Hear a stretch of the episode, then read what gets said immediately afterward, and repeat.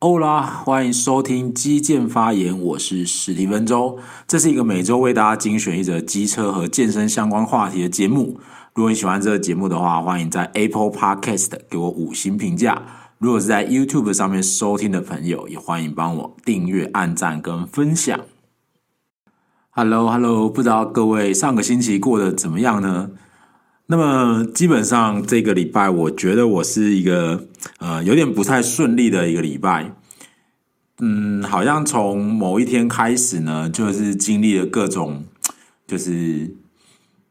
不是很顺畅的过程，然后也不知道为什么。我记得呢，某一天早上咖呃，我例行性的都会做早餐，然后弄咖啡。那结果呢，就是一开始的时候呢，先打翻了咖啡粉。然后呢，呃，我帮车子的遥控器换了电池，然后要出门的时候会发现奇怪，好像没有接通，然后试了好几次都没有过电，然后想说糟糕，今天上班该不会要迟到了吧？然后在那里弄了好几回之后，诶，突然它就就接通了，然后就可以发动车子了。这样，中午的时候呢，想要去外面就是立 ATM 跑一下 ATM，然后转账缴信用卡的钱。那一般来讲，设定在常用账户里面的钱呢，全部应该都是我自己的其他账户，但偏偏有一个就是，可能是我之前买一些网网络购物的时候设定的账号，然后结果呢，好死不死就真的转错账号了。那从来没有发生过这种事，那于是就遇到这种事情的时候，应该要怎么办呢？嗯，就是打电话给那个呃转到的那个账户的银行。然后请银行呢去推那个找到那个账户的主人，然后请他把钱还给我。这样，那如果假设对方呢要耍赖啊，或者是不愿意啊，那接下来就是只能寻求法律途径啊。那因为钱没有到非常多啦，只是说应该不会有人为了这种事情，然后故意不还你钱这样。只是说中间这个过程呢，就是会。有一段延宕的时间啊，那就会觉得很烦躁。那么在录音的这个时候呢，其实我还没有收到银行的通知，就是说他有没有找到人，或者说对方什么时候要把钱汇还给我这样子。对，那只是说一般处理的流程跟程序大致上是这样，那就觉得奇怪，到底是怎么了？就是有一种不是很顺利的那种感觉。嗯，那有点像那种像呃，以前在看那种日本动漫的时候啊，那如果主角的这个队伍啊陷入一种困境的时候，然后你就看到体育馆外面开始打雷跟下雨啊，然后突然在某一个 moment 呢，这个主角队伍有一个人跳出来，然后力挽狂澜的时候，然后最后结果真的是好的时候，然后就发现开始雨过天晴，跟这个礼拜的天气蛮像的。对，那总之呢，就是有的时候会有一种呃说不出来的，然后不是很顺畅的感觉。我记得在我大学的时候，然后呢，呃，有一次是在教家教的时候啊，那因为我以前是在南部念大学的，那如果有在南部生活过的话，就会知道有一些比较偏。呃，更乡下一点的地方呢，它其实是没有所谓的门牌号的。然后也就是说，你如果光是要靠着门牌去找路啊，基本上很难找到。然后你要问在地人的话呢，也很不容易问到。那我记得呢，我以前呢在做家教的时候，那一次是去到呃高雄的一个地方，叫做美浓。那美浓大家可能听过了，那它就是一个客家村嘛。那我记得当天呢，就是也是类似的状况啊，就是有点不顺畅。然后呢，因为那个时候并没有很方便的，比如说手机还可以导航啊，你就是纯粹都要靠自己记录这样，不然就是要停下来问人。那那个时候教完家教回家的时候，那主要不知道为什么，可能是因为天气天空暗了吧，然后晚上的时候这个找不到路啊，然后就迷路了。然后呢，你要去问人的时候呢，好不容易到有电的地方，你会发现阿公阿妈只会讲客家话，然后我完全不会讲任何一句客家话啊，脏话我会啦。然后呢，就这样，然后就是弄了半天，好好不容易我终于找到路了。那在呃返回学校宿舍的这个路上啊，就是在一个省道边，然后意外的呢，就是碾死了几只小猫。这是对我来讲是一个非常震惊、可怕的经验哦，因为嗯，那个状况就是你其实骑在路上的时候，那其实你真的有看到那几只猫，然后那几只猫呢也有看到你，我们有了那个眼神的交流，但是确认过眼神之后，那个猫咪并不是往回跑，而是直接往路中间冲，你根本没有来办法来得及反应，然后就直接呃，只能硬撵过去了这样子。那那个时候，我其实很惶恐啊。然后我那时候想的办想第一个想法，并不是要逃走。我那时候想的是说，我要赶快把他们送到兽医院去。那我就把它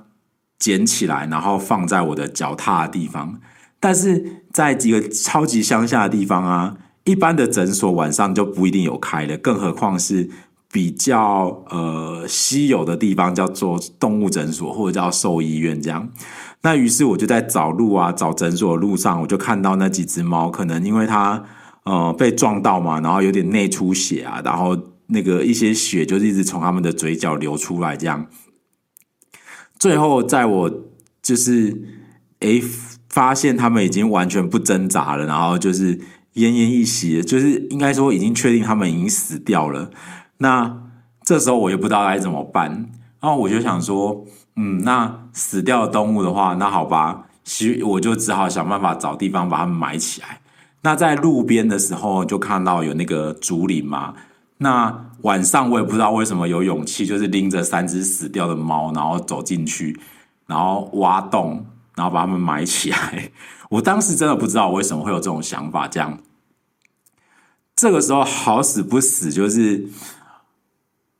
我怎么知道乡下地方会有巡逻的警车？你知道吗？然后警车开过来的时候，有一个人手上有血，他在那里挖土，然后，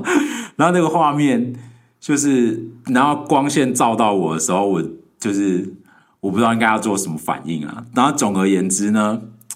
呃，弄了很久之后，我终于回到宿舍，然后结果就开启了我将近一个月左右啊，嗯，就是。感觉各种倒霉的事情都发生在我身上了，这样，对哦，就是会让我回想起这段往事，这样啊。那我所以整个来说呢，你的精神的状况啊，其实是很有可能影响你的整体的运势啊。也就是说，你平常可能会呃非常小心谨慎的事情，但是呢，因为你的精神呢没有办法很集中或专注啊，然后。导致你平常的措施跟反应呢，就跟呃你正常的情况下不一样，可能会变得比较敏感，然后可能会变得比较，也许也可能变得比较迟钝。所以很多那种突发事件的发生，你就会呃很容易去归因说，我一定是做了什么，所以才怎样，然后格外的倒霉这样子啊。对，那么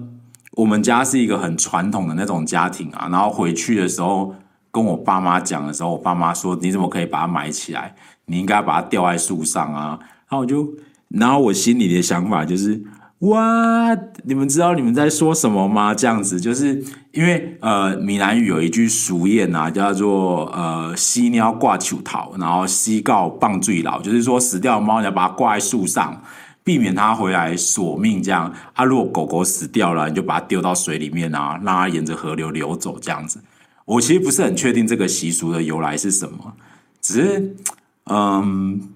当时就觉得，嗯，这也太迷信了吧？怎么会做这种事情这样子啊？那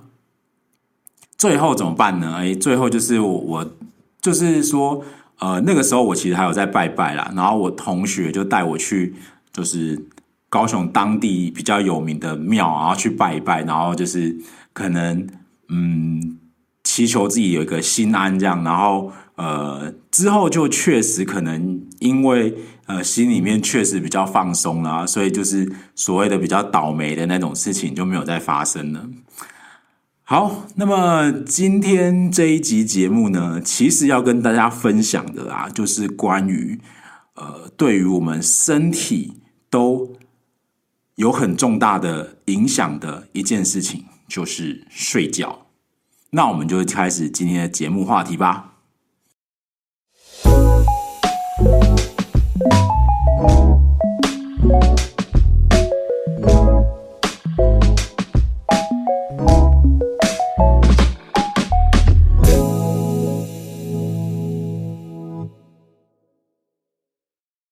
OK，那么在开始今天的节目主题之前呢，我想要问大家一个问题，就是你自认过去的一个礼拜你的睡眠充足吗？然后呢，你还记得上一次不用闹钟就醒过来，然后不用喝咖啡就会感到神清气爽是什么时候吗？那如果说呢，刚刚我问的这个问题里面啊，至少有一个答案呢是否定的话，那其实这是一个现代社会很正常的现象啊。在已开发国家当中呢，大概会有三分之二的成年人啊，没有办法满足就是。这个世界卫生组织建议的每个人的平均睡眠量，大概也就是八个小时。呃，你没有睡好啊，那其实有很多后续的风险，比如说你经常睡眠少于六七个小时啊，那可能免疫系统啊，免疫力就会下降嘛，那罹患癌症的风险也会提高。那么。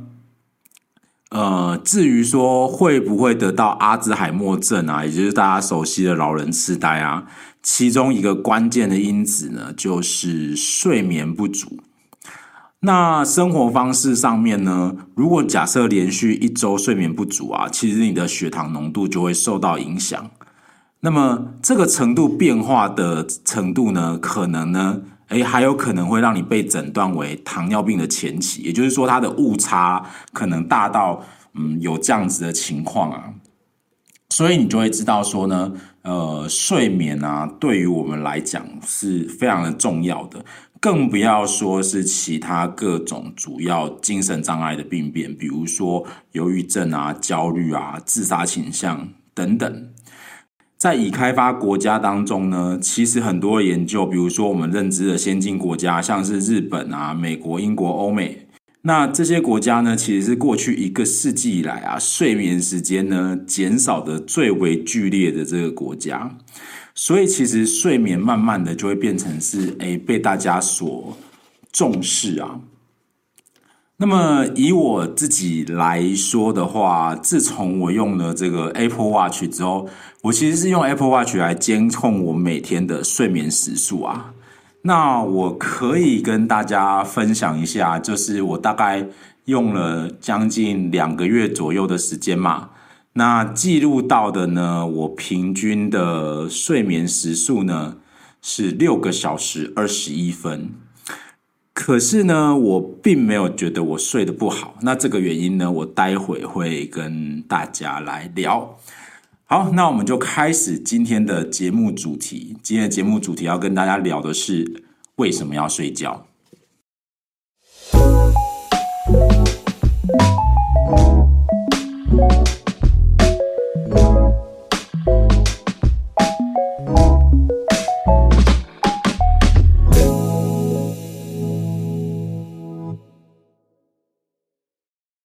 那么在讨论睡眠的时候呢，大致上我们想要讨论两个东西。第一个就是什么时候会想睡，然后什么时候会醒过来。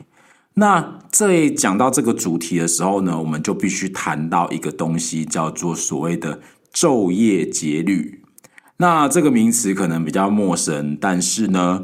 嗯，比较相近，大家可能熟悉的名词呢，我们会称它叫生理时钟。那这个昼夜节律的话，它其实就是关于你什么时候想睡，什么时候会醒过来，然后什么时候你会觉得肚子饿，什么时候你应该要代谢什么东西，然后分泌什么样的激素等等的。那在一九二九年呢，有一个含羞草实验。那这个含羞草实验，我不知道大家知不知道含羞草这种植物啊，它就是会在呃有点类似。呃，随着白天太阳升高的时候，它的叶子会张开啊，然后到了晚上的时候呢，它会叶子垂下来，会总觉得这个植物好像会有点像是在睡眠一样。那于是呢，在一七二九年的时候，一位科学家就做了一个实验啊，就发现说呢，其实呢，虽然大家会觉得这个现象呢，是因为日光然后造成这个叶子里面水分蒸散或或者是累积所形成的原因，但是呢，他们有做了一个实验，是把含羞草呢移到暗的地方啊，然后完全晒不到太阳的时候，然后去做观察。结果竟然发现，其实呢，在一定的规律周期里面啊，含羞草呢，其实也会有叶脉，就是叶子张开，然后跟叶子垂下来的这种状况。所以，于是呢，就开始有了所谓的“呃昼夜节律”或者我们叫生理时钟这样子的概念。那到了呃两百年后的一九三八年，那芝加哥大学呢，有一组学者。他们就准备了大概六个礼拜的微生物资，然后进行了一个洞穴的实验。那这个洞穴呢，基本上也是不见天日的那一种。那他们就在里面呢，尽可能的生存一段时间哦。那这个时间我刚刚讲了，大概有三十二天。那于是他们观察到呢，他们自己呢，就会有大约十五个小时是保持清醒的，然后九个小时呢是在睡觉的。所以，呃，就是说，不管是动物还是植物啊，甚至人，身体里面都会有一个自然的时钟，然后去记录这些东西。那我们透过呢日光呢，可以去做一个调整，也就是说，透过日光就会有点像是修正我们这个时钟的周期啊，然后让它更接近我们现在所熟悉的二十四小时。那我们身体里面有很多构造啊，其实都是会呃有这样子的机制可以去做调整的动作。那这个构造呢，通常就是眼睛。所以眼睛除了让我们获得视觉之外，它其实会有一种就是类似那种电路学上面的一个机制，叫做回收啦。你会透透过信号，然后回传回来，然后去做一些校正。这个其实蛮有趣的。我研究所的时候呢，研究的一个主题之一就是这个同步的现象啊。就是要讲，其实有点复杂，因为是念统计物理的，所以这个呃就不细讲了。但是它一我们做过的一个实验啊，就是说，诶，你的眼睛作为一个受器啊，所以你在张开眼睛的时候啊，其实你要走直线是比较容易的。那因为呢，你的眼睛会不断的接受讯号，然后修正你的路线，所以你可以保持直线的走。那如果你可以试试看啊，如果你把眼睛闭起来啊，然后呃，就是在安全的场所之下，然后你觉得你走一个自己觉得是直线的路线，那当我们在张开眼睛的时候，你就会发现你走的路线其实有点偏离你认知当中的那个直线。蛮有趣的。那我们在调整这个生理时钟，或者是说我们说昼夜节律的时候，其实也是透过眼睛这边附近的一个位置，叫做视交叉上核的地方。然后这里呢会做接收一些呃外界的讯号啊，然后去做一些调整。比如说呢，呃，调整核心的体温啊。然后一些身体机能的调整啊，然后你的核心体温可能会从中午一直到傍晚的时候是呈现一个上升的状态等等的。好了，那么我不知道大家有没有听过所谓的晨型人跟所谓的夜行人呢？那在开始研究睡眠的科学之后啊，就会发现说有一些人呢。他其实不是因为懒惰，所以他白天会想睡觉。我们的祖先开始呢，大家都对这个现象有一种误解啊。你如果读过《论语》的话呢，孔子有说过嘛，就是这个关于这个宰予呢白天睡觉的事情啊，就是说，诶，宰予昼寝，所以就是说他。朽木不可雕也，粪土之墙不可污也。所以这个很严重的指控嘛，就是说大白天的给我睡觉啊，哦，烂透了这样子啊，所以是一个比较严苛的这种指责啊。那夜猫子是真的懒吗？还是说他其实也很努力的想要试着在白天醒过来，但是就是做不到？那么根据统计啊。呃，能够在白天就很有精神啊，然后到呃入夜之后呢，会开始达到一个想要睡眠的高峰，这样子的类型呢，叫做晨型人，它大概占了人口比例的百分之四十。然后呢，呃，有一种人呢是夜型人，就是说他会到越晚呢越有精神，然后会很自然的偏好晚睡。那当然也就会跟着晚起，甚至就是过了中午才会醒过来。这样子的人呢，大概占了百分之三十。然后呢，呃，有一些呢会是剩下来，就是介于了百分之三十，呃，就是说会介于这两者之间的地带，然后可能会稍稍微的往夜行人的地方偏。也就是说啊，能够早睡早起的人呢，其实相对来讲呢。嗯，你要说多也不算多，但是说少也不能算少。可是呢，有蛮大一部分比例的人呢，会习惯睡得稍微晚一点点。那根据这样子的概念呢，我们通常就会觉得你晚睡啊，然后又晚起啊，其实其实是一种懒惰的象征啦。但其实这些都是受到我们这个大脑结构的影响。那么，关于成年人的作息形态，不管是晨型人也好，或者是夜行人也罢，很大的一部分的程度呢，都是来自于呃遗传所决定的。也就是说啊，习惯早起或者是习惯晚起呢，这其实就是刻在你 DNA 里面的东西。有可能是你的父母本身就是其中一种类型啊，然后也有可能是。隔代的遗传啊，等等，但是因为呢，呃，现在的社会啊，我们通常都会必须是白天就起来上班嘛，然后一直工作到晚上啊，所以如果你在白天的时候醒不过来啊，很容易就会给人家一种懒惰的标签。好，那其实对于呃所谓的夜行人来说啊，如果因为某些原因你必须要早起的话，某个程度上会有点像蜡烛两头烧的感觉，因为你在呃身体醒来的时候呢，你的大脑其实还没有醒来啊，所以很多夜行人呢，在早上的时候，他的效率其实是比较差的，有点像是一部车啊，然后你在车子还没有发动呢。就是你在车子应该不是还没有发动啦，你在车子还没有热车完成之前啊，你的运作其实是很不顺的。像骑重机的时候也是一样啊，你一刚开始上路的时候呢，你必须要让你的轮胎啊，哦，花一点时间去热到工作的温度，然后它才会能够发挥比较好的性能。那如果夜行人呢，必须随着这个社会的运作，必须要早起，但是你的各方面的机能还没有被活化到那个程度的时候，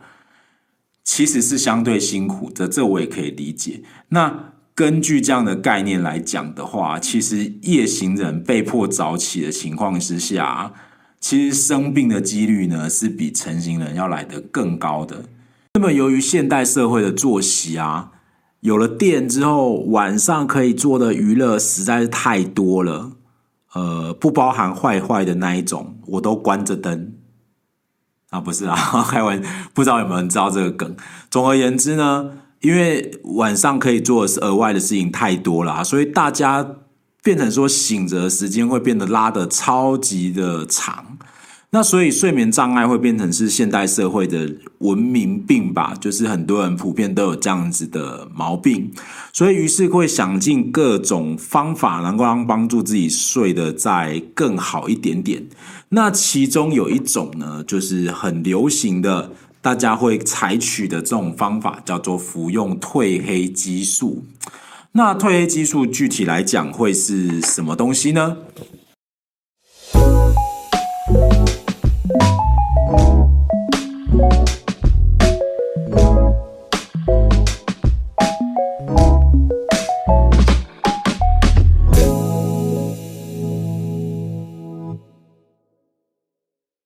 刚刚在节目的一开始的时候呢，呃，我会跟大家讲说呢，诶，我们的生理时钟啊，主要是来自于一个呃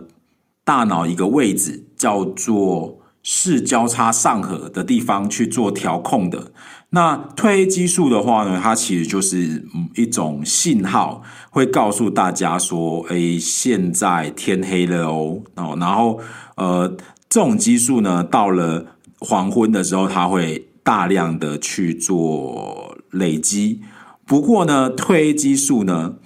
并不是直接的去帮助睡眠。很多人都觉得是帮助睡眠，但其实这里就误会大了。那褪黑激素本身对于睡眠的影响力并不大，但是呢，它是会帮助我们呢去调节睡眠发生的时机。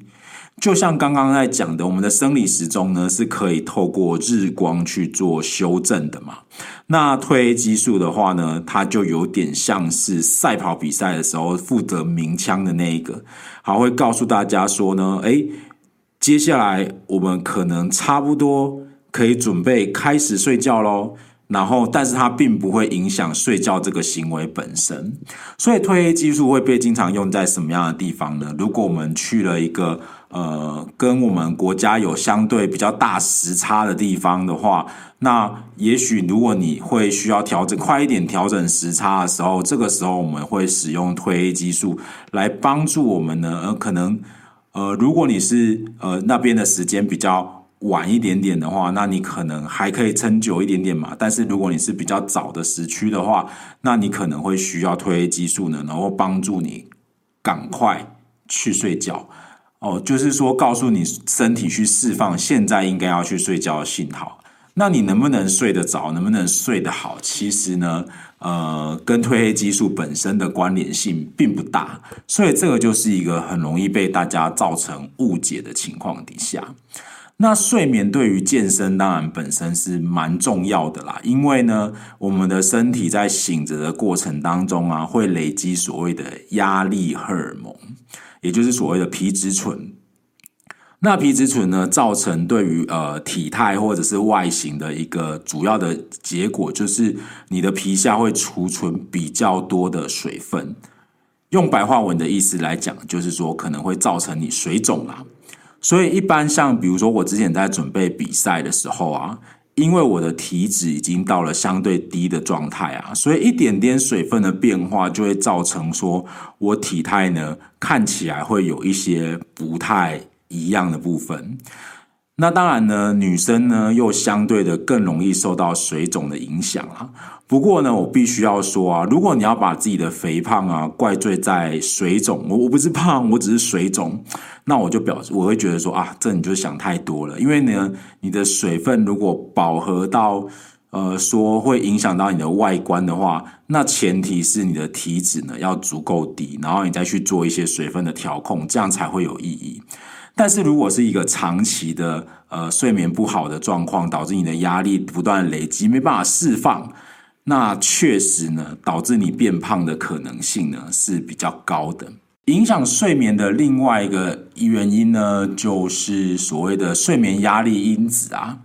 那这个因子的话呢，我们会把它叫做所谓的腺苷。那我们为什么喝咖啡之后会得到诶感觉比较有精神呢？哦，很简单哦，就是说，我们这个压力睡眠压力因子，我们叫腺苷呢，它会随着你醒来之后呢，一直不断的累积。那通常就是会随着你的生理时钟的运作。那当我们累积到一个高峰的时候，你就会变得极度想睡觉。那以我来讲的话，我通常都会帮助学生快速的累积腺苷，因为我只要一开口讲话，他们就想睡了。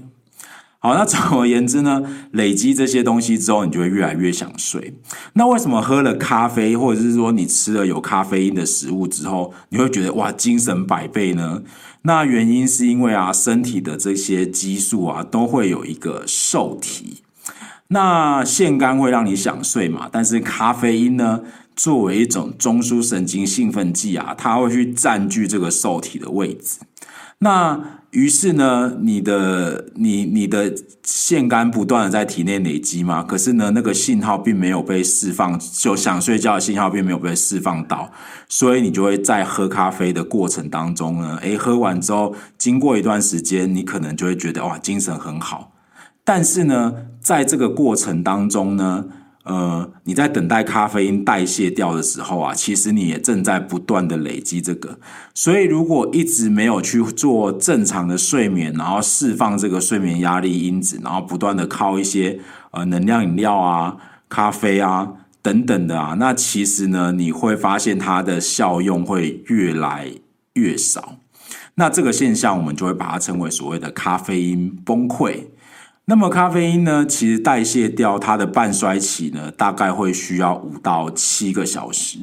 那有一些人的身体对于咖啡因的敏感度是比较高的啊，所以呃，你可以反推一下，诶，假设你真的需要这么长久的时间才能够代谢掉这些东西的话，那。你是不是可能就会避免说呢？诶，因为这些东西占据了你的这个睡眠压力因子，所以导致你必须要很晚很晚才会有想要睡的感觉，然后又导致你睡眠的时间必须因此而缩短，那就会造成你的睡眠品质下降。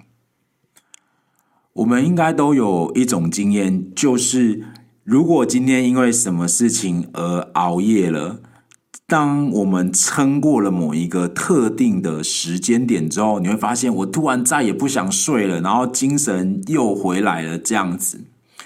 那这又是为什么呢？哦，其实理由的话，跟我之前提过的有一些关系。我们知道呢。我们的身体会有所谓的生理时钟，就像之前提到的那个洞穴实验一样，会保持几个小时是清醒的，几个小时是睡觉的。好，那么于是呢，在这个循环的过程当中啊，它会有一个这个清醒的周期。好，那当我们呃，醒着的时候呢，就不断的累积这个压力因子啊。那当我们到最想睡的时候，也就是说，这个睡眠压力因子是最高峰的时候，然后我们清醒的动力是最低谷的时候，所以这个落差很大，我们就会变得极度极度的想睡。这个时候，如果我们坚持下去，那撑到我们的生理时钟走向那个准准备要清醒的周期的时候，那这个时候你的睡眠压力因子跟你的清醒的这个驱动力呢，中间的落差就会变得比之前来的小，所以会导致你突然变得不是很想睡觉。所以熬夜之后，你在睡觉可能需要很久很久才有办法睡回来啊，因为你要释放的这个呃睡眠压力因子的浓度其实是高非常非常多的，所以才会跟大家讲说呢，诶，没有事情的话不要熬夜。那我们会发现呢，自从我们有了电之后呢，晚上可以做的事情真的很多，就像我刚刚讲的，那大部分可以做的这些事情呢，都会不断的对我们释放一种。呃，声光的讯号啊，等于是说给我们一种刺激啊，所以这个时候就会帮助我们呢，应该不是帮助，应该会促使我们呢去延后这个想要睡觉的时间。那我们目前的作息，如果又是一般的上班族、学生党等等的，这个时候你又必须早起的情况底下，久而久之呢，你就容易有睡眠不好、睡眠障碍的问题。那根据我刚刚这样的想法的话，于是我们有什么样具体的措施呢？以我自己来说啊，嗯，我觉得使用穿戴装置对我的帮助就真的蛮大的。因为呢，呃，我之所以使用穿戴装置，是因为我想要监控我身体的各项状况嘛。那其中有一项呢，是所谓的睡眠品质。那里面会记录你在各个不同睡眠阶段的一些状况，比如说睡眠阶段的时长啊，然后呃你睡了多久等等。那当然这些东西只是一个参考嘛。那为了能够让这些数据有一个准确的结果啊，所以会呃就是设定呢你的手机呢。跟你的手表是联动的情况下，在某一个时段呢，你就是开始进入所谓的睡眠准备期啊。那它会有一个很，其实也不是新的功能，但是我觉得很实用的功能。当我们的呃手机或手表进入了这个所谓的睡眠准备期的时候，其实你的那些讯息的通知啊，是不会跑出来的。所以意思也就是说呢，你要准备去睡觉的时候，就是专心的准备去睡觉。不要在睡前的时候还没东滑西滑，可是，一般我们比较难去自我要求做到这些啊。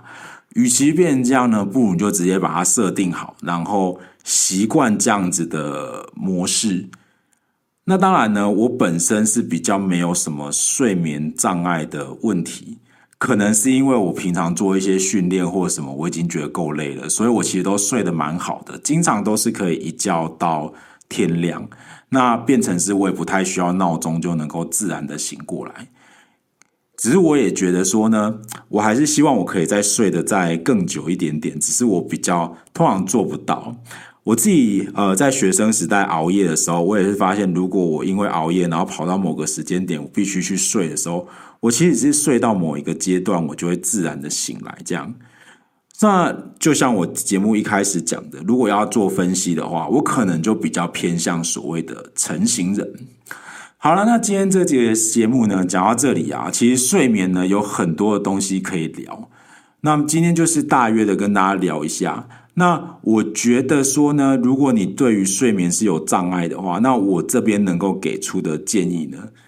就是如果可以啊，去准备一支呃穿戴装置啊，然后有一些数据的记录的时候，你比较能够知道自己睡眠的状况是什么。然后呢，呃，搭配一些呃手机的设定啊，去阻绝掉你可能在睡前还会滑手机的机会，然后避免掉那些声光的刺激，让你必须又晚睡了。好啦，那今天这集节目就讲到这边。如果大家喜欢这样的话题的话，之后再来跟大家更深入的聊这个关于睡眠的问题。那我们就下一期节目再见啦，Goodbye。